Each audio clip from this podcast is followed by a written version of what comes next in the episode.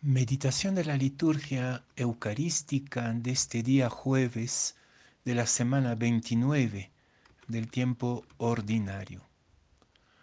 La primera lectura es de la carta del apóstol San Pablo a los Efesios capítulo 3 versículos 14 a 21.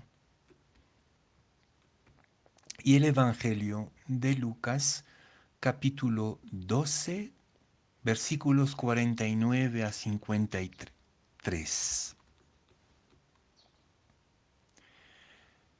En aquel tiempo dijo Jesús a sus discípulos, He venido a prender fuego en el mundo, y ojalá estuviera ya ardiendo.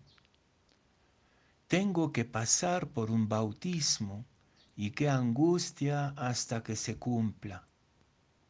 ¿Piensan que he venido a traer al mundo paz? No, sino división. En adelante, una familia de cinco estará dividida, tres contra dos y dos contra tres. Estarán divididos el padre contra el hijo y el hijo contra el padre, la madre contra la hija y la hija contra la madre, la suegra contra la nuera y la nuera contra la suegra.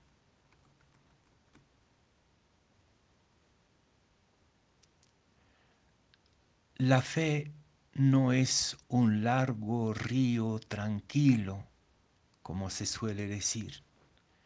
Existe una conflictividad, una división típicamente cristiana, constitutiva hasta cierto punto de nuestro estado de bautizado.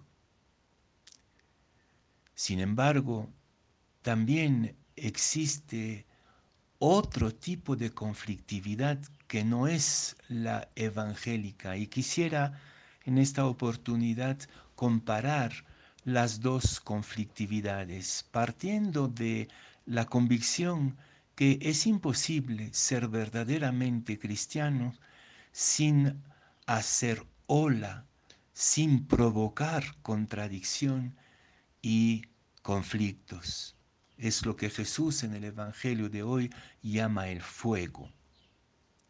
Si no hay conflictos, si el Evangelio y nuestro compromiso por el reino no molesta a nadie, es que el fuego evangélico se ha apagado.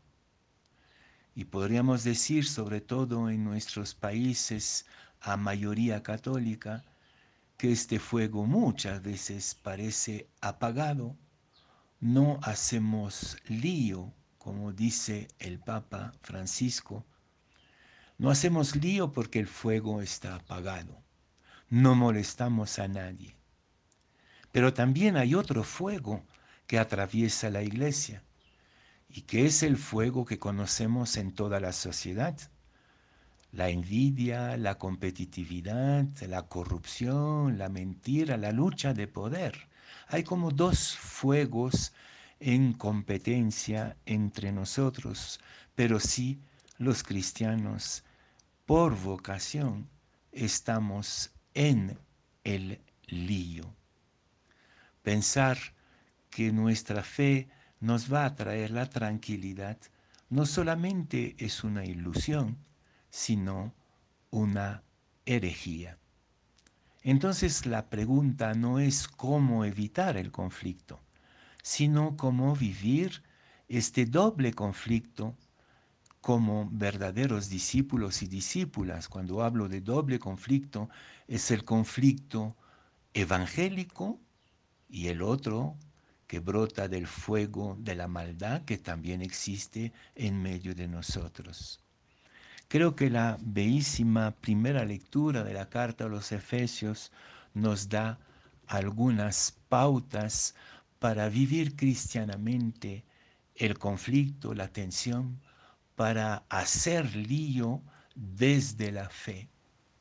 San Pablo nos dice que el amor sea su raíz y su cimiento.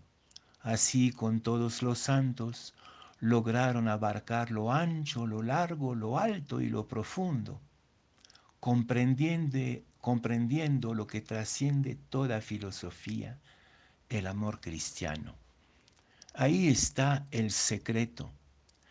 Y este mismo secreto de la raíz y del cimiento del amor cristiano vale tanto para el conflicto que provoca nuestro compromiso evangélico hacia afuera, la molestia del reino hacia el mundo contradictoria, contradictorio y egoísta que conocemos. Es un conflicto evangélico, como también el conflicto interno de nuestras luchas de ideologías, de poderes, de nuestras violencias, envidias y crueldades entre nosotros.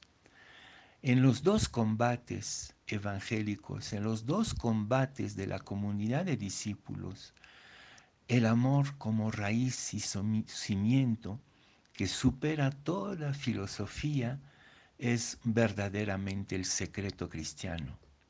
Pero me van a decir, ¿cómo seguir amando a aquel hermano o aquella hermana que te serrucha el piso a golpes de mentiras y de calumnias?